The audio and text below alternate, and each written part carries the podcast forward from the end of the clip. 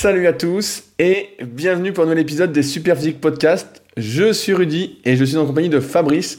Nous sommes les fondateurs du site superphysique.org destiné aux pratiquants de musculation sans dopage et nous sommes encore une fois très heureux de vous retrouver aujourd'hui. Salut Fabrice. Avant de commencer celui-ci, je voulais vous rappeler, pour ceux qui ne suivent pas notre actualité sur les réseaux sociaux, que nous organisons le concours, le premier concours de la saison du club Superphysique du 12 au 24 novembre, un concours de développé couché et de rowing planche, ouvert donc à tous ceux qui sont naturels et qui ne prennent pas de produits dopants. Euh, vous pouvez retrouver toutes les informations sur ce concours-là directement sur le site clubsuperphysique.org. Et si jamais, nous organisons l'événement également le samedi 24 novembre à 15h directement au Super Physique Gym, donc ma salle sur Annecy. Euh, donc on fera l'événement et ensuite on fera un repas tous ensemble. Donc s'il y en a qui sont intéressés de venir participer en direct, bah, n'hésitent pas à me contacter. Mon email c'est rudy.koya.yahoo.fr. De toute façon, je mettrai comme d'habitude tout dans les notes de l'épisode. Et comme vous verrez, on a une super ambiance. On fera même une petite vidéo pour l'événement. N'hésitez pas, ne faites pas les timides si vous souhaitez venir ou participer. C'est vraiment euh, bon enfant, et comme je crois qu'on fait mieux ensemble que seul, ce sera encore une nouvelle façon de vous le prouver. Fabrice, à toi de parler maintenant, je te laisse la parole. Bon, alors le deuxième instant, euh, un peu euh, teasing publicitaire. Donc, je voudrais signaler que mon livre en version papier est disponible sur Amazon. Donc, le livre Méthode de musculation avec Alter. Et donc, voilà, vous pouvez acheter soit le livre de Rudy, soit le mien sur Amazon et nous faire monter dans le classement. Et vu les questions qu'on a sur le forum Superphysique, je pense qu'il y en a qui feraient bien de dépenser 20 à 30 euros pour lire le livre plutôt que de passer du temps à regarder des vidéos YouTube pendant des heures et penser qu'ils sont devenus des experts en musculation ça leur gagnerait beaucoup de temps. Et sinon, au niveau de nos compléments alimentaires, donc ben globalement nos compléments marchent pas trop mal. Et euh, du coup, ça nous a permis de faire quelque chose euh, intéressant entre guillemets, c'est qu'on a lancé euh, il y a quelques semaines un complément d'oméga 3 innovant dont on a parlé, qui sont des oméga 3 dits Calanus qui ont un nom rigolo, mais en fait c'est le nom d'une petite crevette, hein, ne cherchez pas plus loin. Et donc c'est des oméga 3 à base de zooplancton, et euh, on est très peu nombreux en France euh, à les proposer. Et euh, le truc, c'est que c'est assez cher et donc du coup, on les proposait à un prix beaucoup plus élevé que les oméga 3 normales à base d'huile de poisson. Et puis bah, finalement, on a pu abaisser notre prix comme nos compléments marchent bien dans l'ensemble. Et donc bah, maintenant, on propose la boîte à 35 euros euh, par mois au lieu de 40, donc c'est un peu plus accessible. Et puis, euh, on est euh, beaucoup plus compétitif que les deux autres vendeurs en France sur ce produit-là. Donc s'il y en a qui ont envie de tester ou s'il y a des végétariens qui considèrent que le zooplancton est plus vegan compliant que l'huile de poisson, eh ben voilà, ils peuvent tester. Alors, sur le sujet du jour. Donc la dernière fois, on avait évoqué euh, Dorian Yates et aujourd'hui, on va évoquer euh, Ronnie Coleman, donc un autre euh, professionnel culturiste des années 90 et 2000. pourquoi on l'évoque? Parce que dans Netflix, il y a une vidéo, un vidéo reportage sur lui qui s'appelle Ronnie Coleman The King qui est sorti récemment et qui est disponible. Le reportage est pas mal, il se laisse regarder, donc il va être, ça va être l'objet du podcast. Mais avant, je vais faire une petite rétrospective du Mister Olympia et euh, avant d'introduire donc euh, le Ronnie Coleman. Pour commencer, je voudrais préciser qu'on va citer plein de noms d'athlètes. On va les citer euh, avec la prononciation française, comme ça on sera sûr de ne pas faire de bêtises. Mais évidemment, normalement, quand on dit Kevin Levron, en anglais, je crois que ça se prononce Kevin Levroni. Quand on dit Mike Menzer, c'est Mickey Menzer, etc. Mais bon, je vais tout faire en français, comme ça je suis sûr de ne pas me tromper. Le deuxième truc, c'est que pour des fois, quand on va parler des athlètes, on va dire oui, celui-là il était pas très bon ou celui-là il était bon. Euh, le terme bon ou pas bon, en fait, il s'applique par rapport à la référence ultime de l'époque, quoi. Donc si on dit que Paul Diet il était pas très bon, c'est par rapport au Mister Olympia de l'époque. Évidemment, c'est pas par rapport à nous. Hein. il est pas bon par rapport à l'élite de l'élite. Bah si, si, par rapport à nous. Moi, à côté de Paul Dillette, je l'aurais fumé Paul Dillette sur scène là. Donc voilà, qu'on s'entende bien sur les trucs. Et enfin, donc c'est notre deuxième podcast sur des athlètes professionnels qui sont euh, donc nécessairement euh, utilisateurs euh, d'anabolisants, hormones de croissance, etc. Donc pourquoi on parle de ça? Bah, C'est parce que quand même ils font partie d'une d'une époque qui nous a marqué. ils s'entraînent comme nous avec des barres et des haltères, et puis ils peuvent être une source d'inspiration et parfois on peut apprendre un peu d'eux. Voilà, mais sinon, on est bien conscient qu'ils ils sont pas comme nous, c'est l'élite génétique, ils prennent des anabolisants, ils peuvent faire que de s'entraîner, etc. On se, faut pas non plus se, comparer à, eux, mais ils peuvent être intéressants. Alors maintenant, je vais revenir sur l'histoire du Mister Olympia vu que c'est pour cette, c'est parce qu'il a gagné huit fois l'Olympia, Ronnie Coleman, qu'il est, qu'il est connu. Donc le Mister Olympia, en fait, c'est un concours qui existe depuis 1965, qui a été créé par euh, Joe Vader. Et ce, qui était ce dont il s'était aperçu, Joe Vader, c'est que ceux qui gagnaient le Mister America ou le Mister Univers de l'époque, ils avaient tendance à s'arrêter de s'entraîner, parce qu'en fait, on pouvait participer qu'une fois. En fait, il y avait une règle qui faisait qu'on pouvait participer qu'une fois pour éviter qu'il y en ait un qui soit euh, Mister America cinq fois de suite puis qui domine trop. Et donc du coup, il a eu l'idée de créer le concours du Mister Olympia, qui serait réservé à ceux qui avaient gagné euh, le Mister Univers ou le Mister America ou quelques grands concours de l'époque, euh, pour faire un genre de best-of du best-of. Et donc, au début, il y a très peu d'athlètes euh, qui participent, de fait, parce que les règles sont contraignantes pour participer. Et par exemple, Sergio Olivia, Oliva, en 1968, eh ben, il est tout seul, parce que les quelques autres concurrents se sont désistés. Et donc du coup, il gagne. Euh, bon, de toute façon, il a un physique phénoménal, mais il est tout seul. Il est tout seul à participer. Donc c'est pour dire que euh, au début, c'est euh, vraiment les prémices.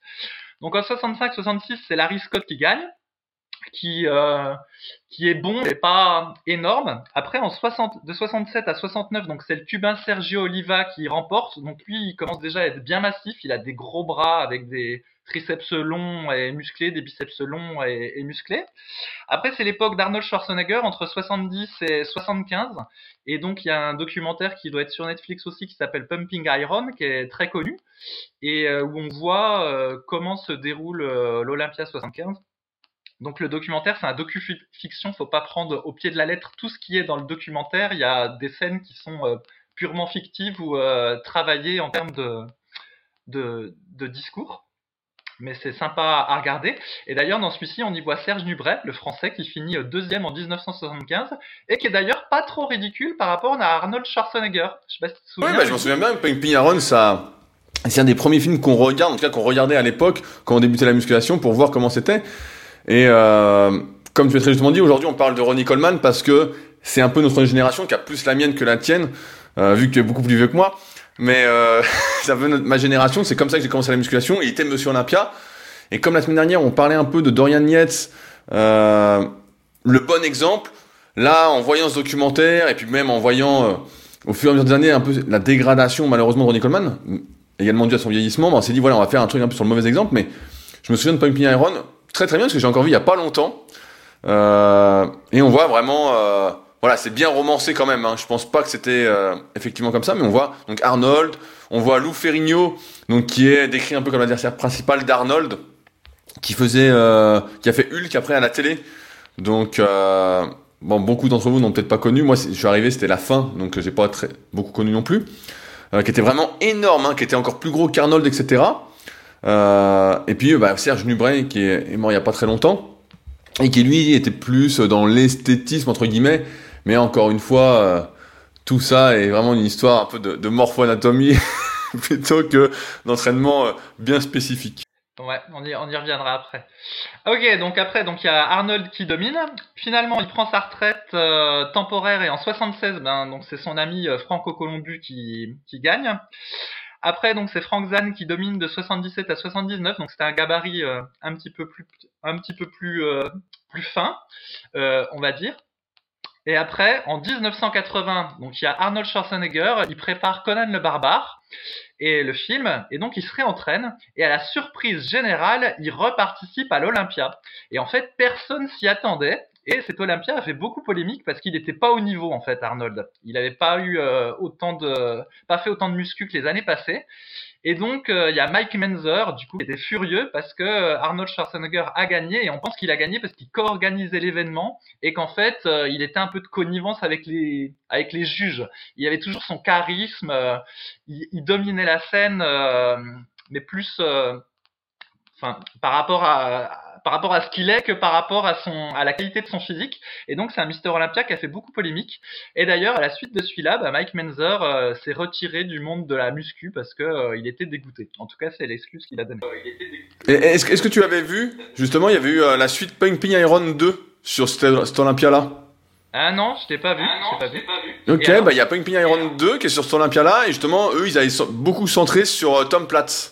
Ah, d'accord. Donc eux, ils avaient centré sur Tom Place, donc euh, Monsieur Cuisse de l'époque, puis Monsieur Cuisse de tous les temps, hein, de toute façon. Il n'y a pas trop de débat là-dessus. Et donc, euh, ils montraient justement, effectivement, euh, un peu l'entraînement. Donc c'était moins charismatique, parce qu'il n'y avait, pas Arnold vraiment dans le documentaire. On voyait qu'à la fin gagner.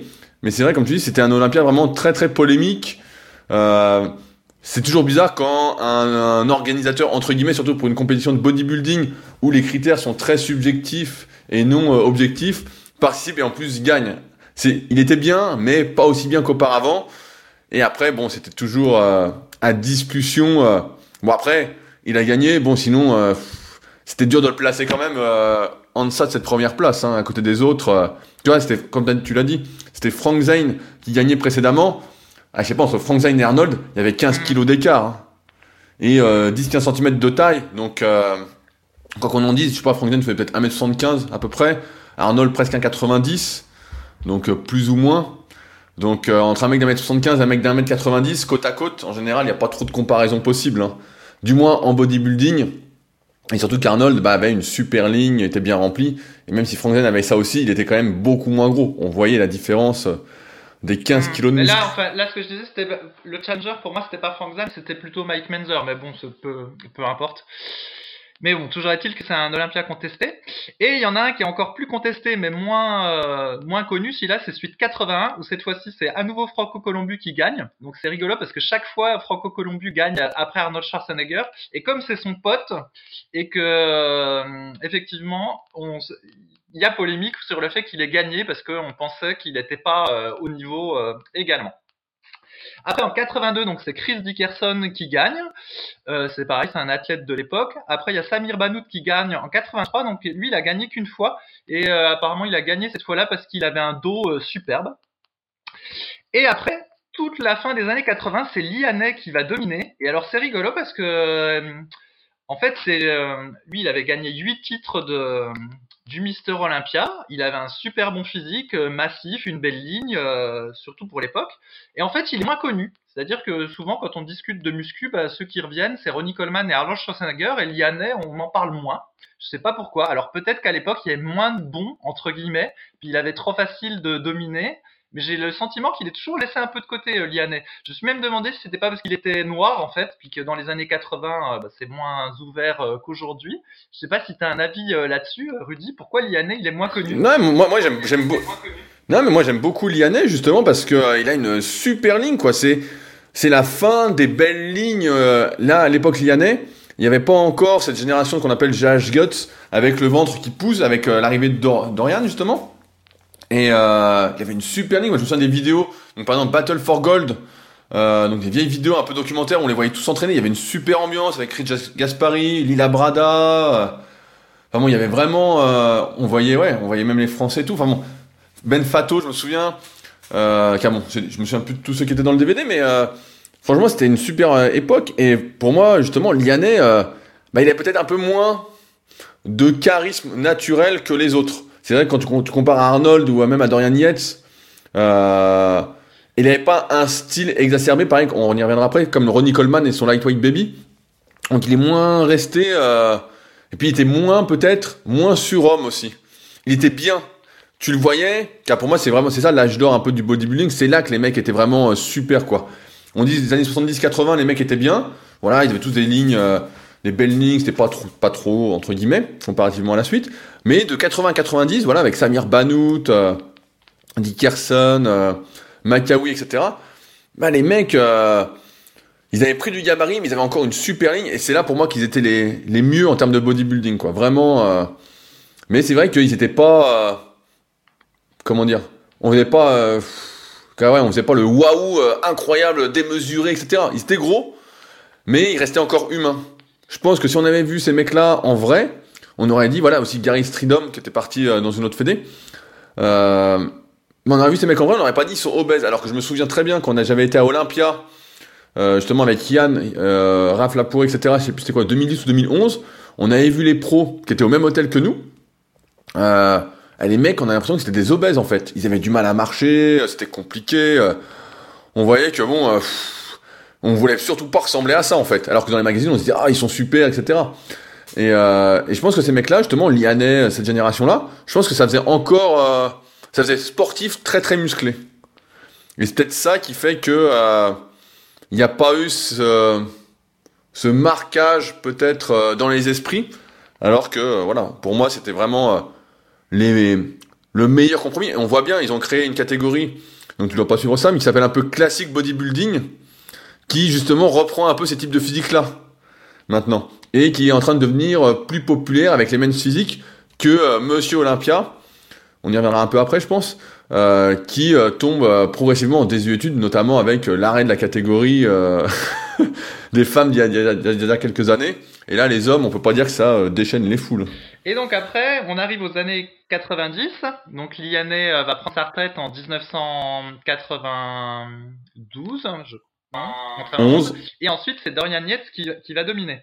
Et alors, justement, moi, j'ai toujours pensé que l'âge d'or euh, du bodybuilding, il y en avait deux. Donc, c'est les années 70 parce qu'il y a pas mal de bons. Et puis parce que euh, le culturisme est populaire, euh, relativement populaire au travers du monde, notamment grâce au documentaire Pumping Iron et euh, à Arnold Schwarzenegger. Et dans les années 90, il y a un deuxième âge d'or pour moi parce qu'en fait, il va y avoir des tas de bons. Effectivement.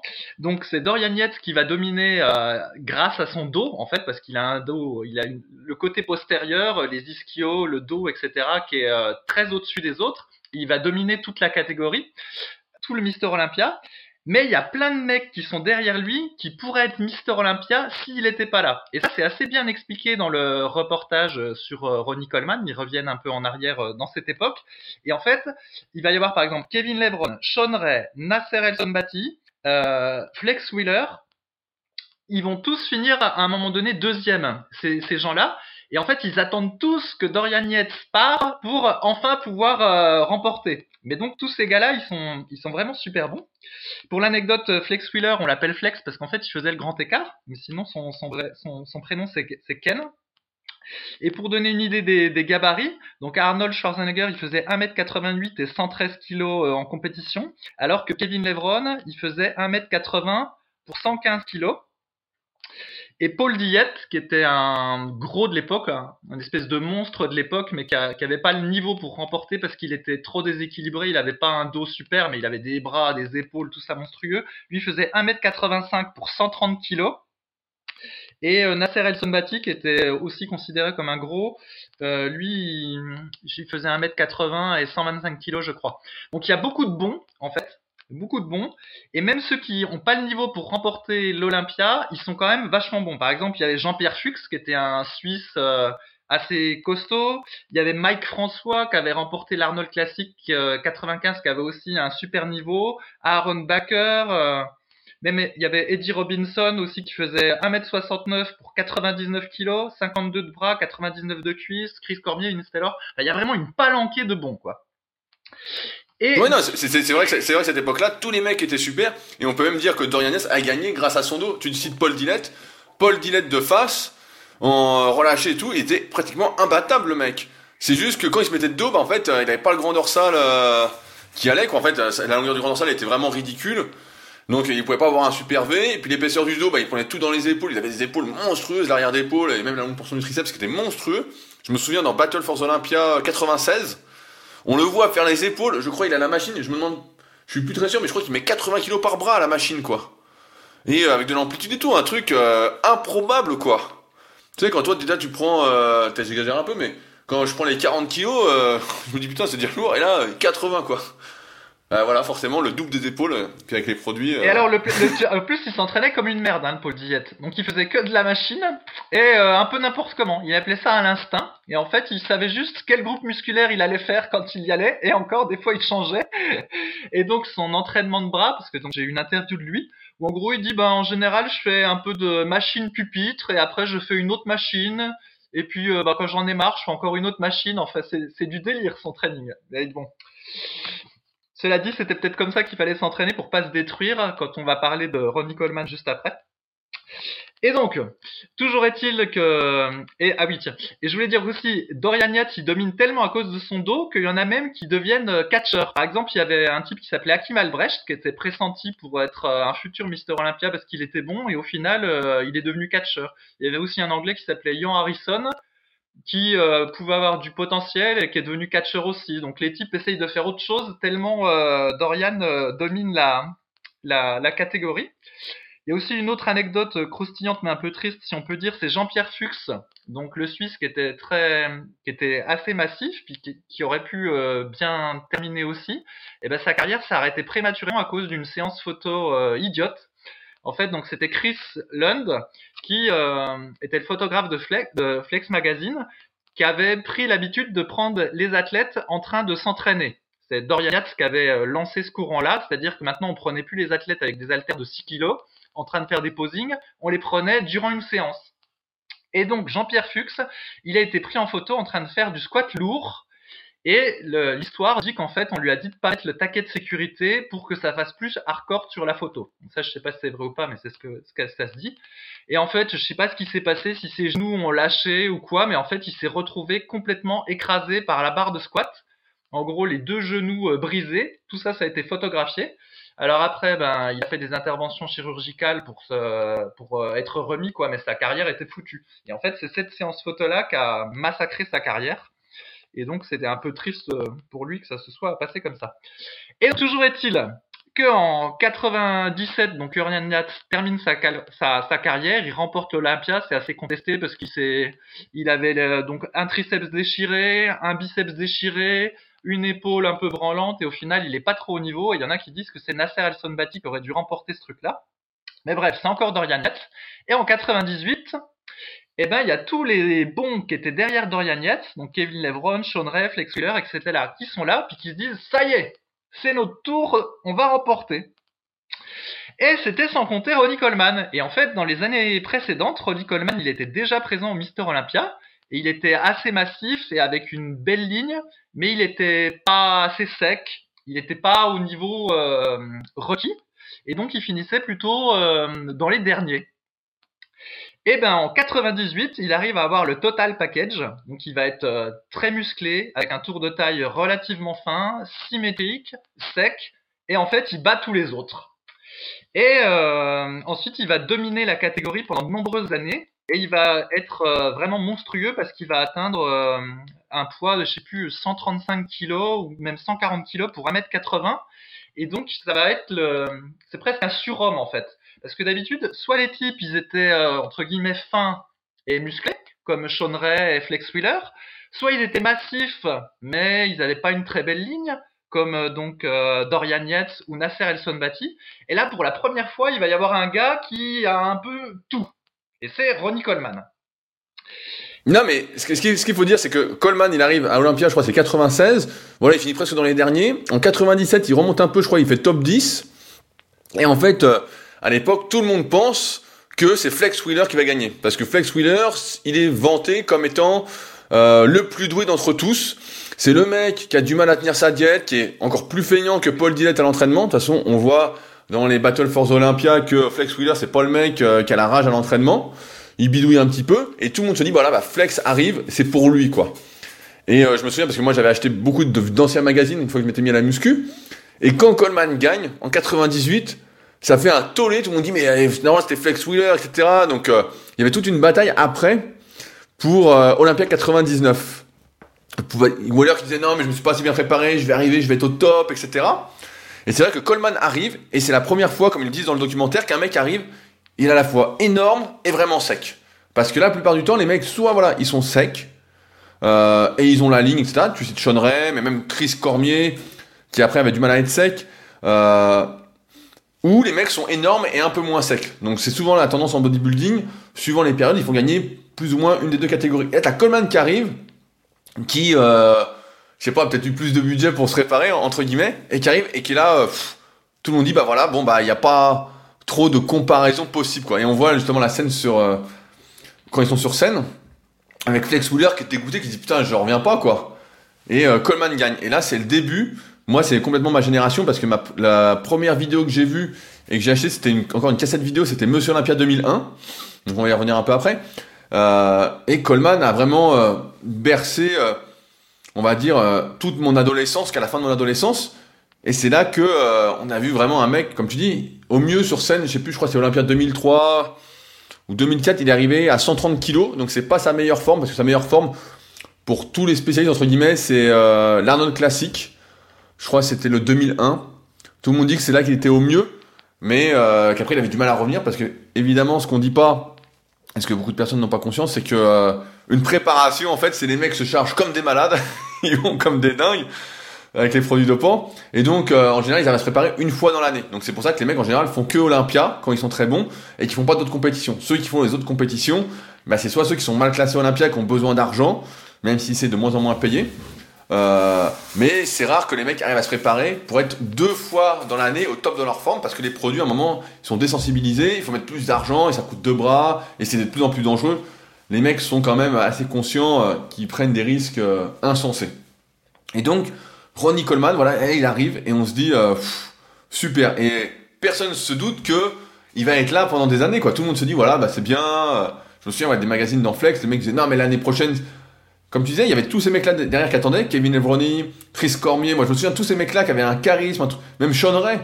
Sean Ray était là, il croyait qu'il pouvait et tout, mais Sean Ray il faisait toujours top 5 en fait, il n'arrivait jamais à passer. Donc après par contre, il y en a pour qui ça a été un peu le déclin, c'était Nasser El Sambati effectivement, qui pour moi gagner en 97. Lui c'était un peu le déclin parce qu'il était là depuis, depuis longtemps et puis il n'arrivait plus à vraiment sécher. On voit également je pense une histoire un peu de, bah, de produit quoi, est-ce qu'il était encore sensible aux produits, est-ce que ça marchait, puis il vieillissait, hein, donc pareil ça marche pas aussi bien. Mais là, Ronnie Coleman arrive.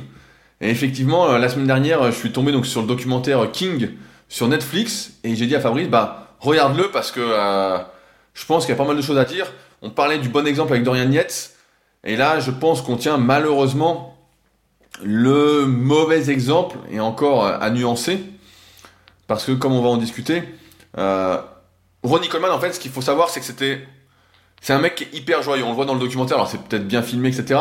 Mais on voyait que c'était un mec qui aimait s'entraîner. C'est un mec qui aimait faire le show. Euh, tous ceux qui ont fait de la musculation un jour, et qu'ils ont fait depuis un petit moment, connaissent sa petite phrase lightweight baby. Euh, tout le monde a déjà vu peut-être ses vidéos, des extraits de vidéos de sa vidéo en 2001, The Unbelievable, quand il fait euh, des fentes dans la rue en collant jaune, où il fait du squat avant à 260 kg et puis qu'il jette la barre, ou qu'il fait du soulevé de terre à 360 kg avec une tenue, un débardeur aux couleurs de l'Amérique. Ou même il fait développer devant assis, je sais plus combien il met, il met 140 en série de 12 et puis il n'y a rien du tout. Alors que tous les mecs à l'époque, bah, ils étaient plus, comme ils étaient plus anciens, ils étaient beaucoup plus sécuritaires dans ce qu'ils faisaient. C'est-à-dire que les mecs, par exemple, au lieu de faire développer épaule assis avec barre, ils se mettaient à la barre guidée. Puis ils descendaient pas complètement. Puis ils étaient moins explosifs. Lui, ce qui choquait, entre guillemets, sur son entraînement en tout cas, c'est que il était mais très très explosif. On se souvient, euh, pareil, si vous avez peut-être, si vous avez une vidéo à voir de lui d'entraînement, c'est The Unbelievable. Donc, je sais pas si elle est disponible sur YouTube, mais peut-être. J'essaierai de la trouver pour la mettre en lien. Et on le voit dedans faire du coucher alter à 90 kg par bras, quoi. Et il y a rien, quoi. C'est, euh, il jette les haltères, quoi. C'est vraiment, euh, c'est incroyable, quoi. Et à l'époque, c'est euh, waouh. Là, justement, comparativement à Lianet, on se dit, mais qu'est-ce que c'est que ce bordel, quoi. On se dit, le mec a tout, et en plus, il avait, à l'époque, en plus, ouais, il, en plus, il est hyper fort. C'est ça le truc. C'est qu'en fait, il y avait déjà eu des types qui étaient forts euh, en musculation. Par exemple, Chris Cormier, il était connu pour être fort, ou des types qui venaient du powerlifting et puis qui, qui chargeaient bien les barres. Même Dorian Yates était considéré comme étant assez fort. Il y a Kevin Levron qui était aussi considéré comme étant assez fort, spécialement pour le haut du corps. Et il y en avait d'autres qui se vantaient en fait d'utiliser des poids relativement légers entre guillemets pour leur gabarit pour progresser. Par exemple, Sean Ray régulièrement dans ses interviews, il disait euh, voilà, moi je, je pense qu'il faut pas mettre trop lourd, il y a trop de risques de se blesser, on sent moins ses muscles. Donc voilà, je préfère faire euh, je sais pas quoi moi du développé couché avec des haltères de 55 kg euh, qu'essayer de mettre le plus lourd possible. Et Ronnie Coleman, effectivement, dans il domine à la fois physiquement en termes de composition musculaire, mais également à l'entraînement. En fait, il éclate tout le monde par rapport à ses performances, quoi. Mais c'est un truc de dingue. Et donc, euh, une de ses performances célèbres qu'on revoit dans le film euh, documentaire là, qui est extrait d'une de ses vidéos de 2001. Voilà, c'est quand il fait du squat à 360 kg, il fait un doublé et limite il aurait pu faire un triplé et tu te dis, mais, mais c'est dingue d'avoir un type qui soit aussi fort euh, à l'entraînement et aussi musclé, quoi. Pendant longtemps, il y a eu le mythe euh, de la gonflette, quoi. Les, les, culturistes, ils font de la gonflette. Ben, S'il y en a bien qui démonte complètement ce mythe, c'est Ronnie Coleman parce qu'il est énorme et il a des perfs énormes. En fait, c'est comme s'il avait des perfs de euh, force athlétique en série longue, en fait. C'est-à-dire en force athlétique, ils sont super forts en une rep, et lui, bah, il est super fort, mais en série longue. Et du coup, ça a produit euh, son, son physique. Et c'est quand tu regardes la vidéo, t'es es scotché quoi. Je me souviens des fois, ça tournait. Il y a certaines salles où euh, t'as des télévisions, puis où t'as un DVD, et des fois c'est le DVD de Ronnie Coleman. Et ben je vois dans la salle, quand c'est ce DVD là qui est passé, bah, tout le monde s'arrête et regarde ce qu'il fait quoi. Tellement c'est dingue, tellement c'est dingue son truc. Mais tellement, c'est tellement c'est dingue. Et en plus, c'est tout l'environnement qu'il y a. C'est que le mec, à l'époque, tout le monde s'entraîne dans des super salles, euh, bien propres, etc. Et lui, il va dans une salle, mais dégueulasse, quoi. Un truc où il y a de la poussière partout. Il y a même pas de lumière, il y a de la lumière à moitié. Ça, c'est, ça partit vraiment à une légende, en fait. Ça, c'est vrai, comparativement à Lianet, ben justement, l'époque de Lianet, c'est l'époque où tout le monde s'entraînait au Gold Gym. Tu vois, c'est tout le monde était au même endroit, tout le monde... Et là, cette génération-là, et à partir de Dorian Yates, en fait, chacun s'entraînait dans son coin ou presque. Il y avait très peu de personnes qui restaient au Gold Gym. Il y en a quelques-uns. Euh, mais là, c'était la salle, donc euh, le Metroflex au Texas. Et tu vois la salle. En fait, ça participe au truc, c'est que le mec, en fait, comme tu dis, avait, si c'était mis au powerlifting, il aurait fait partie des meilleurs du monde, en fait. Il se serait entraîné pour, il aurait modifié un peu sa technique, etc. Parce que là, ce qu'il faut dire également, c'est sa technique, bah, on voit quand il fait son squat à 360, donc ça, c'est dans sa troisième, son troisième DVD, Redemption. Euh, bah ça, en fait, on se dit, euh, putain, le mec a pas vraiment de technique. On voit, il tremble un peu, il prend assez serré des pieds, euh, la barre est assez haute. Ah bon, le mec, il se met bien et tout, bah il passe les 400 quoi. Et puis les bandes, on lui met des bandes de genoux, mais elles sont même pas serrées. Enfin bon, c'est un truc. À l'époque, en tout cas, il aurait été dans les meilleurs powerlifters. Et ce qu'il y a, c'est que le mec s'entraînait également énormément. L'époque d'avant, c'est Dorian Yates qui s'entraîne 4 fois par semaine. On a vu, voilà, 4 fois 1h15, etc. Là, on parle de Ronnie Coleman, le mec qui s'entraîne 6 jours sur 7, qui fait deux fois chaque muscle, et qui fait un volume d'entraînement mais incroyable, qui va être du genre, euh, je sais pas, de mémoire à faire, euh, je sais pas, 8 exercices de pec dans la, dans la semaine en fait. Et le mec, lourd tout le temps, il, fait des écartés couchés, donc on peut pas vraiment, j'appelle pas ça des écartés couchés, mais je sais plus, à 45 ou 50 kilos. Un truc, euh, c'est improbable quoi. Et le mec donc en faisait énormément, lourd, de manière très explosive, beaucoup de mouvements partiels également. Euh, par exemple, on voit au coucher alter, il descend pas à fond, il monte pas à fond. Donc ça, après, ça a des avantages et des inconvénients. Mais euh, c'est vrai que là, on avait un mec qui sortait vraiment du lot. Ça changeait justement de tous les mecs qui étaient peut-être un peu trop propres euh, sur eux, comme Sean Ray. Tu vois, tu parlais de Sean Ray. Sean Ray à l'époque, tu vois, dans le Battle for Olympia, quand il s'entraîne, et j'ai même son DVD, bah c'est très propre. Voilà, il fait un peu de coucher à 140, très très propre, en série de 6. Après, il fait un peu de coucher euh, incliné alter. Voilà, c'est pas. Il a un bon physique, il est bien et tout. Mais encore une fois, quand tu prends des produits, on a fait pas mal d'interviews là-dessus euh, sur le Super Physique Podcast. Bah en fait, les produits font tout. Donc effectivement, tu peux dire que euh, tu te concentres sur les sensations, tu fais pas attention à la charge, etc. Et puis tu compenses en prenant plus de produits, en augmentant les doses, en prenant des plus efficaces, etc. Mais là, avec Coleman, justement, on avait l'impression, en tout cas, voilà, il était doué, mais qu'il méritait son physique et qu'il l'avait pas volé et que là bah on pouvait pas dire qu'il faisait de la gonflette. Et en plus c'était marrant son DVD parce que donc il y a Lightweight Baby et le mec en même temps il bossait. Donc au début il était flic. Donc imaginez un flic comme ça qui débarque chez vous. En fait dans votre froc on vous dit putain qu'est-ce qui se passe? C'est vraiment énorme. Et euh, en plus il bouffait toute la journée et il foutait de la sauce barbecue partout. Mais vraiment euh, on le voit on le voit dans sa caisse on le voit dans sa cuisine on le voit partout. Et je sais pas il y a des des paquets de, de poulet, mais c'est énorme, je sais pas, il y a 300, 400 grammes à chaque fois. Et c'est le début, en fait, moi, ce qui m'a marqué, c'est le début des mecs qui suivaient mais énormément leur diète. Je me souviens, Coleman, je crois que c'est dans Redemption, on voit sur son frigo, il y a sa diète, et il suit sa diète. Et on voit après le mec qui a une rigueur, qui a le truc, en fait, on sent que lui, voilà, c'est mérité. Il a fait ce qu'il fallait pour devenir Monsieur Olympia. Il n'y a pas eu, euh, il se levait le matin pour faire son petit cardio, après, au fil du temps, pour avoir les fessiers striés, etc. Euh, il n'y avait pas, en tout cas, ce truc d'usurpateur comme euh, il y a pu avoir par exemple avec Arnold dans 80. Là, c'est euh, il arrivait sur scène et on se disait euh, qu'est-ce qu'il va nous présenter cette année comme physique? Et pendant quelques années, c'est vrai que ça a été, incroyable. On était là, on disait, euh, pour moi, les mecs disent 2001, sa meilleure année. Je crois, moi, c'est Olympia 2003 quand on arrive à 130 kilos. Ah là, tu viens à côté des autres sur scène, tu te dis, mais où ils sont? Où ils sont, quoi? Et c'est vrai qu'à chaque fois, bah, tu vois Levron, tu vois, bah, il y a Cutler qui est arrivé également. On va en parler un peu après. Euh, tu dis, bah, il pourrait gagner aussi. Mais en fait, il y a Coleman, quoi. Coleman. Et en fait, la situation se répète.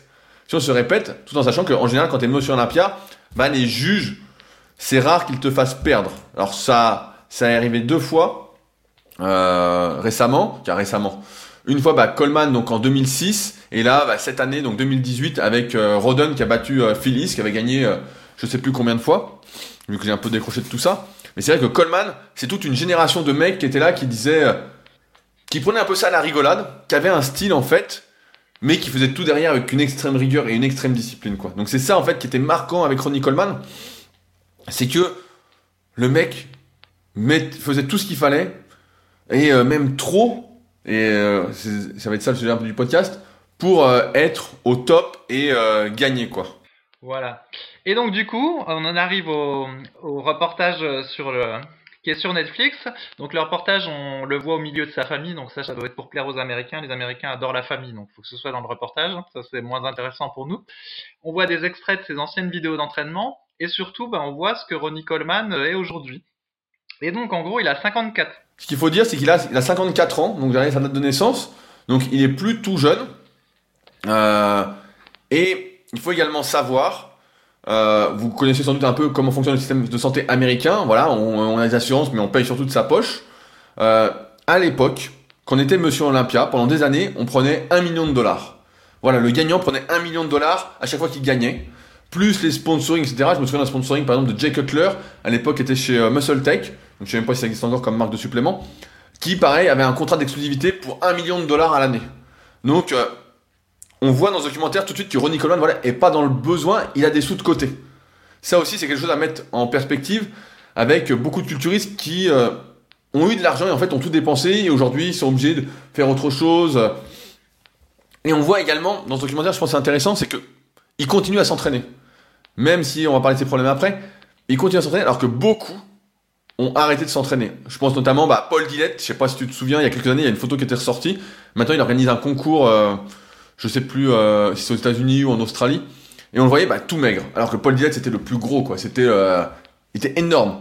Pareil, Cormier, euh, on le voit tout fin, quoi, vraiment. Et là, on voit un Coleman de 55 ans, bon, qui prend des produits encore, hein, c'est pratiquement sûr, mais qui s'entraîne encore et qui a encore un bon physique. Qui fait, on voit un moment dans le documentaire, c'est drôle. Brian Dobson, donc le patron du Metroflex, il dit Ah, ça me fait mal au cœur, je l'ai vu descendre sous les 100 kilos. Eh, ça m'a marqué aussi cette, euh, ce, passage-là. sous les 100 kilos, alors que le mec il fait 1m80. Tiens, Il va faire un peu moins maintenant vu qu'il est tout assez tôt là, mais euh, le mec il fait 1m80, il dit ouais je l'ai vu à 99 kilos, ça m'a fait mal au cœur, ça fait 20 ans que je l'ai pas vu à ce poids-là. Non mais attends, tu fais taille plus 20 mon gars. euh, pff. et euh, ça va. Et donc voilà, dans le documentaire, comme tu dis, on le voit avec sa famille, dans sa belle maison, euh, et les problèmes arrivent, car on se rend compte des problèmes quand il se lève de sa chaise. Et ben voilà, c'est qu'en fait, il a le dos complètement fracassé, il a été opéré des hanches, il a été opéré plusieurs fois du dos, et en fait, ben, il peut pas marcher sans béquille. Et encore, quand il marche, ben, il, est clampin, clampant. Et euh, là, le, le reportage va montrer une nouvelle intervention chirurgicale pour euh, espérer lui améliorer sa situation, parce que non seulement il a beaucoup de mal à marcher, mais en plus, euh, il a mal tout le temps. Donc, il est obligé de prendre des tas de de produits antidouleurs, ne serait-ce que pour euh, supporter celle-ci. Et pour autant, bah, ce qui m'a touché dans le reportage, Rudy, c'est que le type est quand même toujours de bonne humeur. Et donc effectivement, il continue à s'entraîner euh, comme il peut. Et on voit qu'il a, c'est pas Ronnie Coleman pour rien parce qu'il a quand même une détermination pour tout. Et euh, après chaque opération du dos, en fait, il faut qu'il se tape une très longue rééducation euh, pour pouvoir remarcher, ne serait-ce qu'un tout petit peu.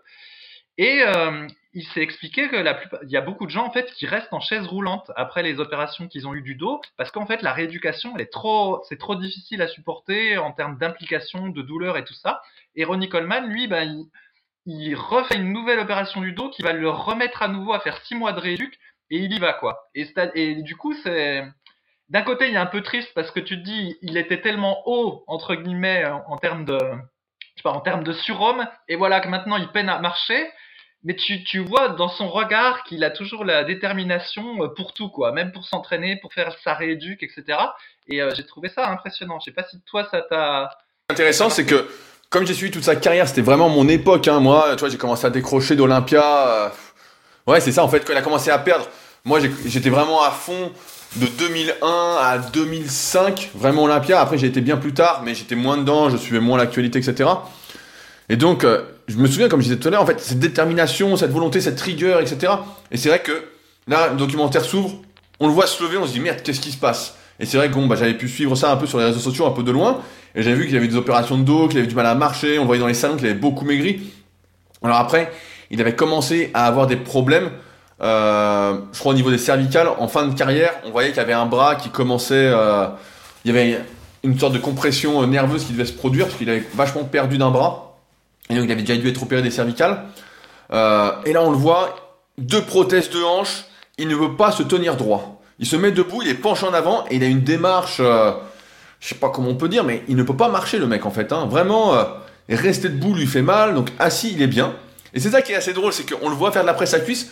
J'ai pas compté, mais je crois qu'il y a presque 300, 400 kilos sur la presse à cuisse. Et ça va parce qu'il est assis en fait.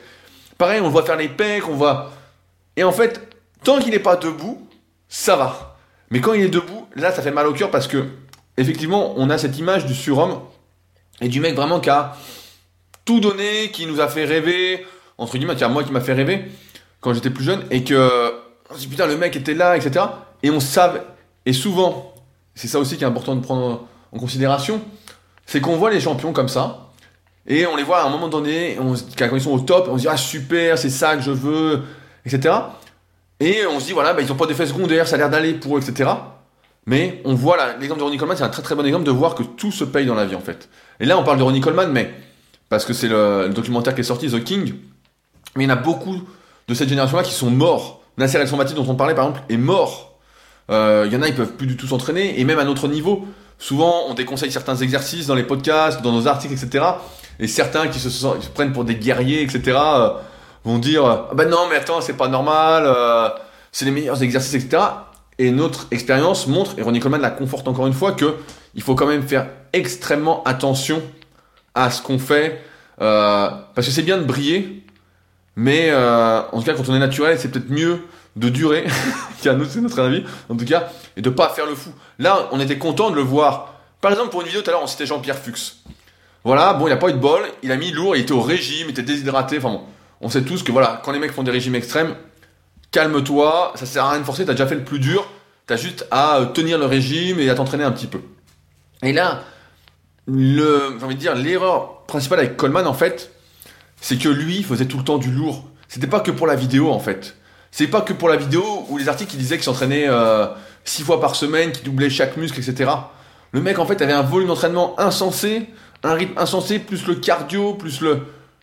Euh, et ce qui fait que, voilà, en fait, au bout d'un moment, ben, on savait qu'il allait payer la note. Et euh, dans mon imaginaire personnel, je pensais qu'il allait mourir très très rapidement. Alors après, il faut savoir également qu'il a tenu assez longtemps. Il a fait Olympia, je sais pas, jusqu'à au moins, tu vois, 2006. Peut-être même 2007, il est revenu, je sais plus. Il est revenu une année de plus, donc tu vois, il est né en 64. Donc tu vois, jusqu'à 43 ans. Il a fait Olympia, donc il était déjà assez vieux. Et dans ma tête, je me suis dit, bon, la plupart meurent vers 50 ans, voilà, ils ont abusé des produits, etc. Et le mec là est toujours là, toujours vivant. Et euh, il, malheureusement, malheureusement, j'ai pas envie de dire il l'a cherché, mais bon, euh, en même temps, quand on se. Il a vécu en tout cas son rêve jusqu'au bout. Il y a été, il a donné les moyens. Aujourd'hui, on voit les conséquences. Donc, là, à un moment, comme tu dis, on le voit prendre des cachets pour la, douleur, donc l'oxycodone. Donc, c'est pas, c'est pas le petit antidouleur que monsieur, madame, tout le monde prend. Hein. Là, c'est quand même un sacré truc. Hein. Et il en prend 4-5 fois par jour, en fait.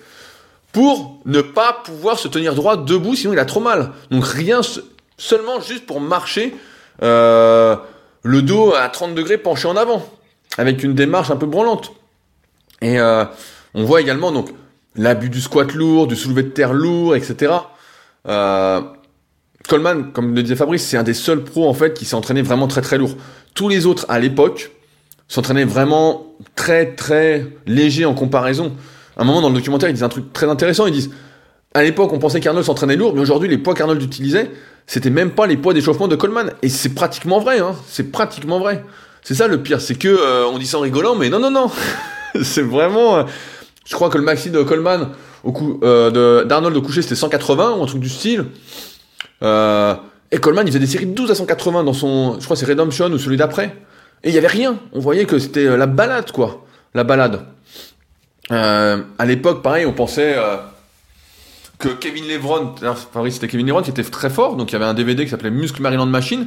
Et pareil, on voyait s'entraîner, on disait, ah ouais, putain, il met 600 kilos à la presse, putain, pas mal et tout. Coleman, il il mettait une tonne. Une tonne dans le DVD. Et on voit que bon, ça n'a pas l'air si dur en fait. Hein. Il s'arrête parce que bon, euh, le plus long c'est de charger la presse et que bon, à un moment, euh, il y a déjà des cuisses énormes. euh, voilà. Mais c'est vrai qu'il a changé complètement les standards d'entraînement et qu'aujourd'hui, bah, quand on a vu, moi, ce qui m'a choqué aussi dans, dans le DVD, dans, le, dans The King, ce documentaire, c'est à un moment on voit l'IRM de son dos. Je sais pas si tu t'en souviens, Fabrice, t'as fait gaffe à l'IRM du dos. Non, je sais pas, je maîtrise pas. À un moment, il, il- à un moment, il le montre à l'image et on voit. euh, bah, J'ai l'habitude de lire des IRM de dos. Hein, pas euh, chaque semaine, on va dire, on m'en envoie pour savoir ce que j'en pense, etc.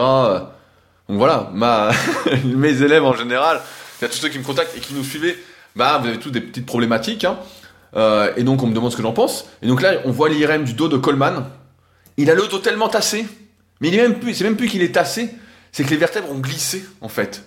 C'est qu'il y a tellement plus d'espace que les vertèbres sont parties en avant. En avant, en arrière. En fait, il n'y a plus rien qui tient. Et donc, en théorie, dans le meilleur des cas, voilà, la plupart des gens vont faire, euh, vont avoir une hernie discale, vont avoir mal au dos, une hernie discale, qui va se résorber plus ou moins, si on fait bien du gainal, on fait des bons exercices, on s'étire en fonction de soi, etc. Donc pas faire la même chose que tout le monde, encore une fois, de la personnalisation. Voilà, ça va se tenir, ça va aller. Et puis, progressivement, si on continue à faire le con, bah voilà, il y aura plus du tout de disque intervertébral, et puis ça va se souder. Donc euh, les deux vertèbres vont se souder, donc on aura un peu moins de mobilité, donc ça arrive. Et donc voilà, bah, une fois que c'est soudé, ça fait un os, quoi. Donc euh, un peu moins de mobilité, ça peut faire un peu de douleur, mais normalement, ça touche pas de nerf, ça va. Et là, c'est tellement tassé que ça peut même pas se souder. ça ne peut pas se souder. Et ils ont été obligés. On voit, donc on voit l'IRM, ils ont mis des écarteurs. Et les écarteurs ne tiennent même pas. Donc des écarteurs pour écarter chaque vertèbre. Ça ne tient même pas tellement il s'est tassé. Les écarteurs pètent. Donc c'est un truc qui est incroyable. C'est un truc qui est incroyable. Et donc quand Sean Ray disait qu'il préférait s'entraîner léger, bah ouais, dans tous les DVD professionnels pour revenir là-dessus, que j'ai vu, pratiquement personne ne s'entraînait vraiment lourd. On peut dire Kevin Levron, voilà, il faisait du coucher à 180, de la presse à 600, etc. Mais on voyait, il était pas à fond. Et puis c'était assez contrôlé, il n'y avait pas tout ça, etc. Euh, et là, Coleman, on voit bah, jusqu'à 40 ans et plus, le mec il allait à fond. À fond, à fond, à fond, à être explosif.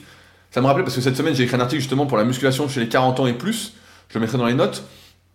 Et c'est vrai que plus on vieillit et plus il faut faire attention, les excès ne pardonnent pas. Et là, Coleman, c'est ce bon exemple en fait, entre guillemets, de mec qui a tellement forcé, qui a tout donné quoi, et qui euh, finalement en paye les conséquences. Là, on a vu, donc le documentaire est pas tout récent. Là, il en est encore en train de se faire opérer et il ne sait pas s'il va remarcher un jour. Mais effectivement, on voit que ce mec-là, il a la volonté, la détermination, euh, il abandonne pas.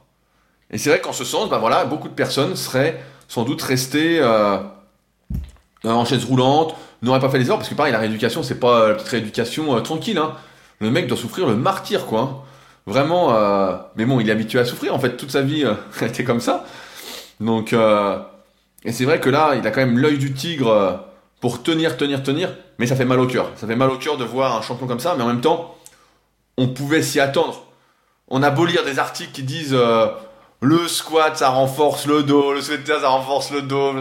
Oui, oui, oui, jusqu'à un certain point.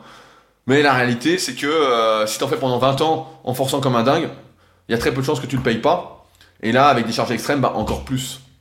Donc euh, on peut se mentir, hein, mais là, Coleman est vraiment l'exemple du mec qui, justement, en a vraiment trop fait, vraiment trop lourd, qui a été dans les extrêmes, sans doute également dans les produits, dans tout ce qu'il faisait. Alors certes, il était doué, et en plus c'était le, plus doué. Hein, donc euh, Flex Wheeler le dit à un moment dans le documentaire. Il dit ouais, on disait, que c'était moi le plus doué, mais il dit que Coleman était aussi doué en fait. C'est juste que Wheeler était un peu plus globuleux, il avait les muscles un peu plus ronds. Donc pareil, il y avait quelques théories sur l'utilisation de synthol à l'époque. De manière localisée chez Waller.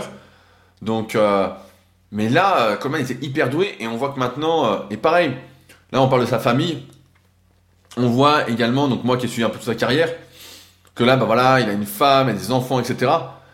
Euh, et qu'à l'époque, quand il était champion des champions, il avait pareil une ribambelle de mannequins autour de lui. Euh. et là, on voit quand même que c'est beaucoup plus difficile, quoi. Là, le documentaire le met vraiment en valeur. Je vois comment euh, fonctionnent un peu les vidéos maintenant que j'en fais régulièrement avec Butch pour la web série Brut. Et on peut faire presque dire ce qu'on veut à une vidéo. Et là, on montre vraiment que les bons côtés on montre vraiment que le truc, euh, tout va bien, etc. Mais c'est quand même... Euh, heureusement qu'à l'époque, Olympia était bien payé. Parce que sinon, là, ce serait terminé de Ronnie Coleman. Il pourrait, pourrait même pas se faire opérer. Même la, même la chaise roulante serait peut-être trop chère, quoi. Donc, euh, c'est vrai que oui, il a l'œil du tigre. Il a l'œil du tigre. Et en ce sens, c'est vrai que ça fait mal au cœur. Ce documentaire, je pense qu'il faut le regarder, c'est pour ça qu'on en parle. Parce que ça permet de relativiser sur ce qu'on fait et peut-être se dire Attends, avant de faire ce mouvement-là et de mettre si lourd, est-ce que ce mouvement-là m'est vraiment adapté? Et est-ce que j'ai un intérêt à mettre si lourd par rapport à mes objectifs?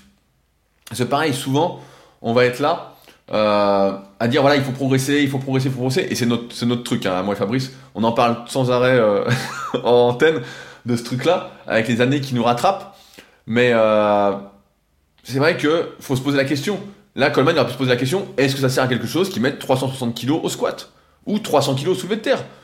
Pour faire quoi? Il aurait mis 200. Bah ouais, 200 c'était lourd, mais pour sa carcasse, pour 130 euh, kg de poids de corps, bon bah voilà. Puis pareil, là, il dit ça lui fait mal au cœur, il fait que 99 kg. Mais pareil, le poids euh, corporel, ça tasse. On le sent, moi je le sens, quand je faisais 108 kg, je sentais que j'étais toujours tassé en fait. Je sentais que j'étais lourd. Donc là, je suis une centaine, je vois que je suis un peu moins tassé, et si je fais un peu plus léger, comme au Super Physique Games, bah, je me sens encore, je me vraiment léger en fait, pas du tout assez. Donc il y a plein de facteurs qui font que. Euh, mais c'est dit dans le c'est dit dans le reportage en fait. Euh, ils interrogent le médecin et ils disent au médecin que pensez-vous euh, qu'il s'entraîne encore? Et le médecin lui dit ben pour son dos c'est pas bon qu'il se rentraîne, mais pour lui-même, pour son psychisme et puis pour qu'il soit heureux dans la vie, ben c'est bien qu'il s'entraîne. Voilà. ouais, mais voilà, mais après c'est un équilibre en fait, c'est un équilibre à trouver, mais ça permet en fait de vraiment mettre en rapport. Et c'est la première fois qu'on a cet exemple-là qui est aussi médiatisé parce que il est encore là, il s'entraîne, il a sa marque de supplément qu'il essaye de développer, etc. Euh, c'est la première fois qu'on a accès en fait à ça et qu'on a vraiment un exemple de ce qui se produit réellement. Voilà, vous, vous forcez comme des dingues, vous vous dopez comme un dingue, vous y allez comme un malade et euh, vous finissez en miettes. Voilà, c'est. Alors certains diront ouais mais attends, euh, c'est lui, c'est une exception. Ouais mais lui c'est l'exception, c'est le plus doué. lui c'est le plus doué. Donc tous les autres en dessous sont déjà cuits. Et moi j'en vois régulièrement. Je disais voilà, on voit régulièrement des IRM notamment de dos. J'en vois plein qui font même pas un quart de ce qu'il fait et qui ont déjà mal au dos. Et plein de gens ont mal au dos, etc. Et s'acharnent. Par exemple, si vous avez mal au dos, ne faites pas de squat, quoi. C'est le truc. Euh... La dernière fois, j'ai vu un débat, ça m'a surpris sur euh, le fait de faire du soulevé de terre dos. Donc, euh, ce qu'on appelait, euh, je sais plus comment ça s'appelle le nom actuel, hein, ça change sans arrêt, mais vraiment un soulevé de terre dos en disant ouais ça renforce le dos, ça fait du bien, etc. Ouais ouais ouais, ça, ça fait du bien à 20 kilos. Ouais ouais, à 20 kilos c'est bien pour s'étirer, c'est très bien. Maintenant le faire à 100 ou 130 kilos, n'y allez pas, n'y allez pas, surtout n'y allez pas. C'est sûr que ça va pas bien finir. Voilà, c'est sûr que ça va pas bien finir.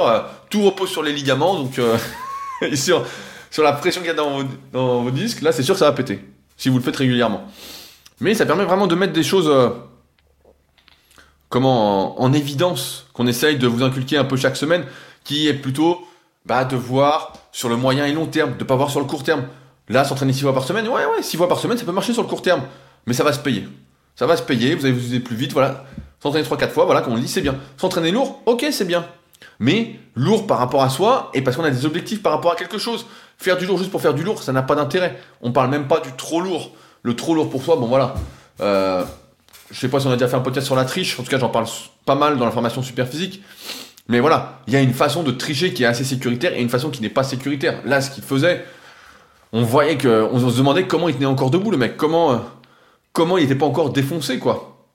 Après, il faut savoir également que beaucoup de culturistes professionnels euh, prennent des antidouleurs. Alors ça, c'est le truc à vraiment, à l'époque, euh, qu'ils en prenaient tous en fait, ou presque, pour pouvoir s'entraîner. Et c'est ce qui explique que beaucoup après euh, ont des reins qui ont lâché, euh, c'était pas les protéines, etc. C'est que les mecs abusaient des antidouleurs pour pouvoir s'entraîner. Mais je crois c'est Tom euh, Prince, qui était assez balèze, qui avait du potentiel, etc. Et ses reins ont lâché. Ouais, le mec prenait trop d'antidouleurs, il expliquait, il en prenait toute la journée, toute la journée, toute la journée, quoi. Sinon, il ne pouvait pas s'entraîner. Et ça contraste justement, donc, je voulais rebondir là-dessus avec Jay Cutler. Donc, Jay Cutler, c'est le monsieur Olympia qui a pris la relève à partir de 2006. Donc, qui, selon beaucoup de spécialistes, aurait dû gagner en 2001. Moi, je ne pense pas. De ce que je vois, euh, certes, il avait une super forme, etc. Et après, ils l'ont fait gagner en 2006. C'était pas sa meilleure forme pour moi. En 2001, il était mieux, mais Coleman était encore mieux. Euh, et ça contraste avec Jack Cutler, qui lui, justement, passe euh, pour le mec, en fait, qui a toujours bien géré sa carrière. Et c'est vrai, quand on regarde ses vidéos d'entraînement, c'est un mec, il a des cuisses monstrueuses, il fait de la presse à 400. Il descend pas des masses. un moment, on le voit faire les pecs, je me souviens, c'est pas dans The Cut Above, c'est dans celui d'après. Pareil, il a sorti 4, 5 DVD, euh, ça fait un moment que je les ai pas regardés. J'ai plus trop euh, la flamme de les regarder. À l'époque, quand tout n'était pas trop démocratisé sur le net, il faut également avoir en tête que les DVD de professionnels, c'est des trucs qui duraient 5-6 heures. Hein. Donc au début, ça durait 1 heure, il y avait que l'entraînement, et après, ça durait 5-6 heures en 2 DVD. Des fois même 9 heures, je crois qu'il y en a, il durait 9 heures, où on voyait Cutler avec sa maison, tout ce qu'il faisait, toute sa vie. Oui, mais Cutler, Cutler, en fait, il s'entraînait entre guillemets tellement euh, correctement qu'on s'ennuyait quand on regardait son DVD. On se disait, mais il va se passer quelque chose. Exactement, exactement. Cutler, voilà, c'est là où je voulais en venir, c'est que on regardait son truc et on se disait, bon, le mec euh, est un peu fan, entre guillemets, donc il n'y avait pas. Donc euh, on dit fan, mais c'est pas vraiment fan, mais il était un peu sans vie, il était un peu mécanique, robotique dans ce qu'il faisait. Il mettait pas trop lourd, il forçait pas trop, je me souviens, pour les il faisait des dips à vite, quoi. Coleman aurait fait des dips non, mais il aurait mis 100 kilos. Je sais pas. Voilà, il aurait mis 100 kilos. Donc, euh, Cutler faisait des dips à vide, des trucs comme ça. Euh, bon, il faisait de l'incliné, je crois, il était monté jusqu'à 180 dans un DVD en série de 4. Mais sans trop forcer. On voit que le mec s'arrêtait vraiment avant de forcer, avant de prendre des risques. Euh, tout l'inverse de Coleman. Et Cutler, justement, on le voit aujourd'hui. Il est encore en super forme, le mec. Ça a l'air d'aller, il est encore balèze, il s'entraîne encore. Il a arrêté sa carrière au bon moment. Il avait dit voilà, je fais ça, nana, il avait gagné de l'argent, euh, tout bien. Pareil, il doit avoir une marque de suppléments, de vêtements. Euh, je sais pas trop, ça fait un moment que j'ai pas regardé son site. Pareil, c'était un des premiers pros à avoir un site à l'époque. C'était le début des sites internet, je me le site de Ronnie Coleman, il était horrible quoi. c'était un petit truc. Alors que Cutler avait déjà un super site où il vendait des t-shirts, des casquettes, des trucs. Il vendait vraiment, vraiment beaucoup de choses. Et ça contraste justement avec justement ce fait de Cutler s'est plus entraîné pour durer, même si avec les produits dopants, voilà, il n'y a aucune certitude de durer ou pas. Hein peu importe le médecin, le truc, tout ça, c'est un peu du, du bricolage. Voilà, c'est du bricolage, il hein, faut le dire. Il n'y a pas de. On peut pas trop vraiment prévoir ce qui va se passer. Mais en tout cas, il était plus là-dessus, et ça contraste justement avec Coleman qui. Euh, bon, après, Cutler est également plus jeune. Mais pareil, Cutler, il sait jamais du squat. Euh, je sais pas si euh, dans un DVD, un coup, il met 180 ou 200 au guidé en plus. Voilà, c'est le miracle, quoi. Et il force pas, en fait. Le mec, il faisait beaucoup de volume, il enchaînait, il enchaînait. Puis voilà, il faisait circuler les produits, comme on dit. Et puis voilà, ça suffisait. Mais effectivement, nous, on était plus motivés à regarder Ronnie Coleman. Voilà. On est peut-être, et c'est sûr, on est, on est coupable aussi de ça, d'avoir encouragé ce truc-là en disant Coleman, Coleman, Coleman et tout. Et c'est vrai que, euh, bah là. Euh, c'est-à-dire qu'aussi, il y, en a qui gèrent. Euh, parce que Ronnie Coleman, on a l'impression que c'est un, c'est un passionné en fait de muscu, qu'il a plaisir à s'entraîner, etc. Alors que d'autres, on voit que c'est du business et que euh, ils n'ont pas forcément de plaisir à, s'entraîner ou à et à suivre les rigueurs euh, de la préparation euh, liée à la compétition. Et donc, par exemple, Kevin Levron, à un moment donné dans le reportage, il dit bien, enfin, il a une petite remarque où il dit, mais pourquoi il se fait autant chier que ça, Ronnie Coleman, pour pour gagner un petit concours? On voit que Kevin Levron, il fait ça, c'est du business un peu, tu vois. Et ça explique aussi qu'il s'entraînait peut-être que six mois dans l'année. C'est pas, on n'a pas l'impression que c'est tant son truc que ça, euh, la, muscu à Kevin Levron. Et peut-être c'est ça qui différencie aussi les, les participants. C'est qu'il y en a, ils font ça pour gagner leur vie. Et du coup, ben, ils se ménagent, ils forcent pas trop. Alors que Coleman ou d'autres, eh ben, euh, c'était la pure passion. Ils, existent aussi euh, au travers de l'entraînement et, et de, du culturisme. Tu vois la différence? Ah, mais tout à fait. Bah, Kevin Levron, c'est le bon exemple. C'est le mec qui aurait dû gagner Olympia, qui avait la génétique, le truc, etc. Et qui s'entraînait effectivement en moyenne que 6 mois dans l'année. Et en fait, à chaque fois, il était deuxième ou troisième.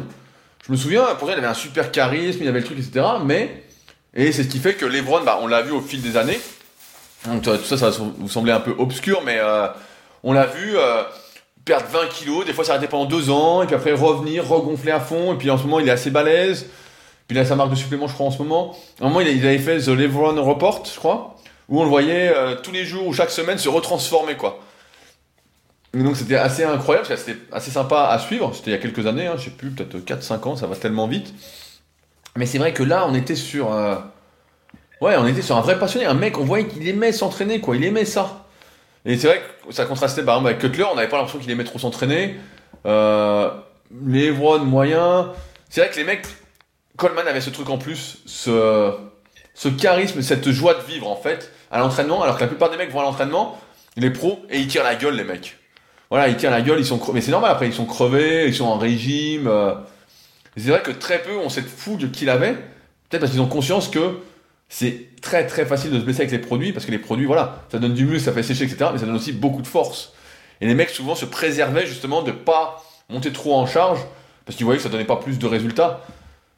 Pour eux, en tout cas, Coleman tout cas, a montré l'inverse, que plus il montait, plus il était gros.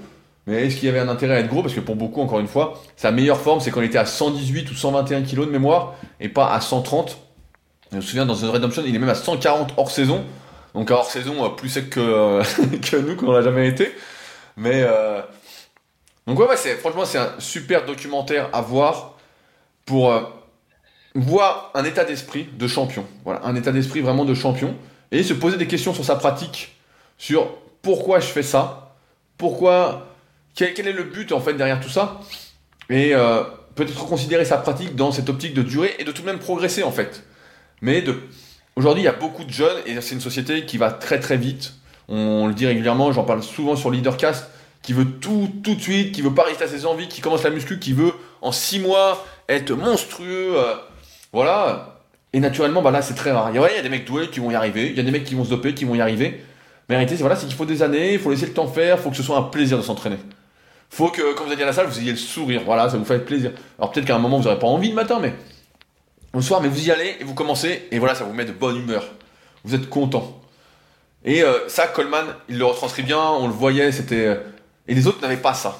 Les autres n'avaient pas ce truc-là, et c'est pour ça que je pense que c'était une bonne image. Qui a une bonne image. Maintenant, avec le recul, euh, qu'est-ce que c'était une bonne image, cette bonne humeur, en contraste avec aujourd'hui. mais en tout cas, ça permet de réfléchir, en tout cas, et on voulait le partager avec vous aujourd'hui, de réfléchir sur sa propre pratique et sur ce, que ça implique en fait. Les culturistes professionnels, souvent, voilà, les mecs, quand on dit les produits poids, ça fait tout, et même si on fait plein de podcasts là-dessus, des, des interviews, on voit effectivement que ça fait tout. Et même dans le bouquin, le guide de la musculation naturelle, avec les études qu'il y a dedans, qui montrent que ça fait tout sur le court terme en tout cas, parce qu'il y a personne qui a voulu faire une étude sur le long terme pour se doper, hein. ils ont trouvé personne de suicidaire. Euh, que les professionnels, en fait, c'est quand même les plus doués, des plus doués, des plus doués. Là, on parle de Kevin Levron, donc il s'entraîne 6 mois de l'année, le mec. On parle de Sean Ray qui avait pas à s'entraîner très dur, c'est DVD, il a pas l'air trop forcé. Flex Weller, alors là, c'était la flemme incarnée. Paul Dillette. Euh, donc après, il y en a qui s'entraînaient très dur, voilà. On parlait de Dorian Yates, on parle de Ronnie Coleman. Est-ce que c'est leur entraînement qui a fait qu'ils ont gagné? Qui était plus meilleur que les autres? Peut-être, mais il y a également une grosse, grosse part de génétique de longueur musculaire, comme on disait tout à l'heure. Hein. On parlait de la semaine dernière dans le podcast avec Dorian. Voilà, le dos, il était monsieur Olympia de dos. Donc euh, c'était l'époque des dos. Euh, c'était grâce à ses insertions musculaires, ses leviers, euh, voilà, sa morphoanatomie hein, de base. Hein. Il faisait son vert à la machine. Nous, on n'a jamais rien senti avec, à part les triceps. Donc voilà, il était né pour ça. Et Coleman, bah voilà, Coleman était né pour être énorme. Il était né pour être énorme. Et comme il l'a dit, il a dit, il a dit un très très bon truc on le voit un moment dans un IOP Café. Donc le IOP Café, ça m'a rappelé des souvenirs, parce que était aux US, donc j'avais été deux années de suite, euh, un coup voir l'Arnold Classic et l'année après Olympia. Les, les IOP Café, c'est euh, des trucs où tu vas prendre. En fait, c'est des énormes crêpes, des énormes pancakes, où tu manges mais des trucs super bons. Vraiment, euh, on y allait avec, bah, avec Raph et avec Julien à l'époque. Albrecht, donc pas Vénesson, mais Albrecht, avec qui on allait aux US. Et franchement, on faisait nos trucs.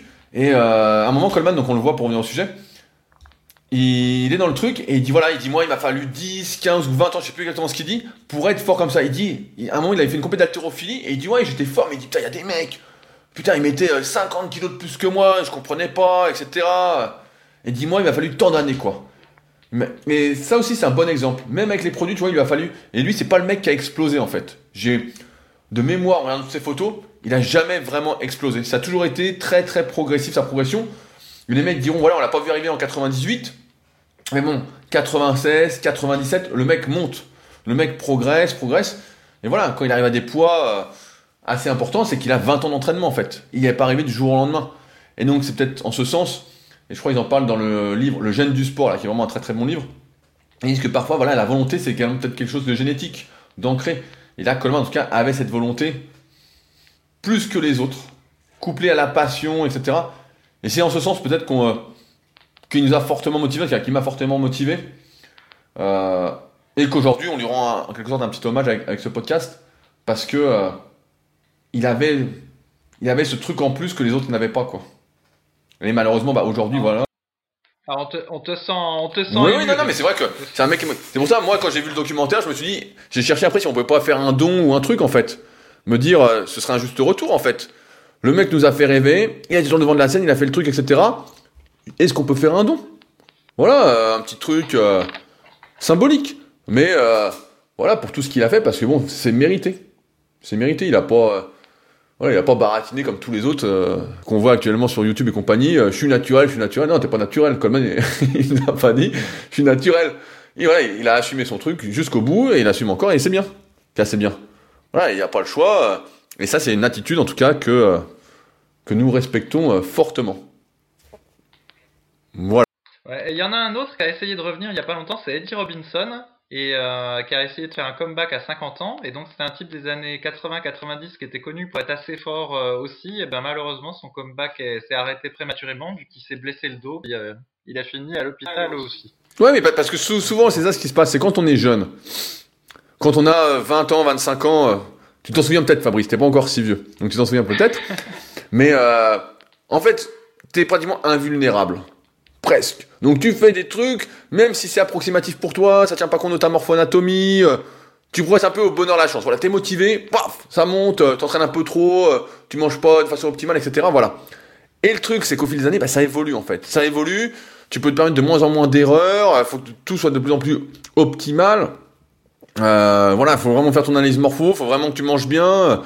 la cuite que tu te prenais le samedi soir, là si tu la prends, t'es mort pendant 4 jours c'est pas le lendemain t'es frais comme un gardon quoi. Et donc je pense que les mecs en fait font ces erreurs là, c'est que si tu t'arrêtes et que tu reviens euh, dix ans après, tu dis ouais je reprends et tout, non mais ce que t'as fait avant, faut pas le refaire en fait. Faut faire différemment par rapport à maintenant parce que les choses évoluent également. Et c'est pour ça aussi que euh, quand on lutte depuis des années, maintenant je dis plus rien, hein, je suis un peu lassé, que euh, on a lutté pendant des années contre les mecs qui sont à moitié coach et qui font juste un programme, qui disent voilà tiens fais le programme et puis voilà. Alors qu'en fait, euh, un programme, ça doit évoluer sans arrêt, en fait. Il y a sans arrêt. Il y a le programme de base, et après, progressivement, ça évolue. Euh, tiens, qu'est-ce qui se passe? Tiens, on évolue là, mais en fait, c'est pas prévisible, c'est pas. Euh, mais l'erreur, en fait, c'est de croire que c'est de refaire la même chose qu'on faisait à 20 ans ou à 25 ans, et puis d'espérer les mêmes résultats. Bah non, non. Parce que ce que tu faisais à 20-25 ans, il y a des chances que c'était pas optimal, en fait. Parce qu'on continue d'apprendre sur soi-même, on continue d'apprendre sur la muscu, etc. Nous, quand on avait 20-25 ans, c'était quoi 25 ans C'est 2012 Non, bah là c'était déjà le cas, mais a 20 ans, 20 ans c'est quoi 2007 pour moi Ben euh, la morphoanatomie, voilà, c'était les prémices, on regardait un petit peu, voilà, on sentait déjà qu'il y avait des trucs. Euh, les cycles de progression, bah pareil, j'avais pas encore vraiment codifié ça. Il y avait un début, mais donc euh, et si je m'entraînais comme je m'entraînais à 20 ans, bah c'est sûr que voilà, je serais pas comme ça aujourd'hui, je serais pas encore en forme, je pourrais pas encore faire les SPMs, etc. J'aurais des douleurs, des trucs. Donc c'est ça peut-être que les erreurs font les mecs quand ils reviennent en fait, c'est de, ne pas tenir compte du fait que euh, bah euh, on a vieilli et donc euh, mais à l'inverse un jeune qui ferait tout bien dès le début bah forcément il progresserait bien plus vite. Voilà. Mais je crois malheureusement que nous sommes tous obligés de faire des erreurs qui n'en sont pas finalement pour faire mieux. Ensuite si on les fait pas on a l'impression qu'on passe à côté de quelque chose et on n'arrive pas à se remettre en question. Quand c'est trop facile bah ça va pas. Donc c'est bizarre aussi ça va être le propre de l'être humain Voilà Fabrice Je pense qu'on a fait le tour.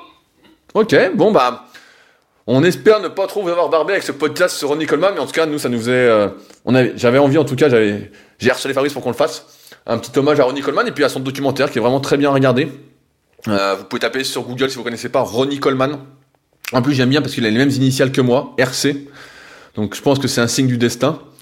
Euh, si ce podcast vous a plu, bah, comme d'habitude, n'hésitez pas euh, à en parler autour de vous, euh, à laisser un petit commentaire, euh, quelle que soit la plateforme où vous êtes. Le mieux actuellement, bah, c'est sur la plateforme podcast ou sur iTunes si vous êtes sur Mac, PC ou sur iPhone.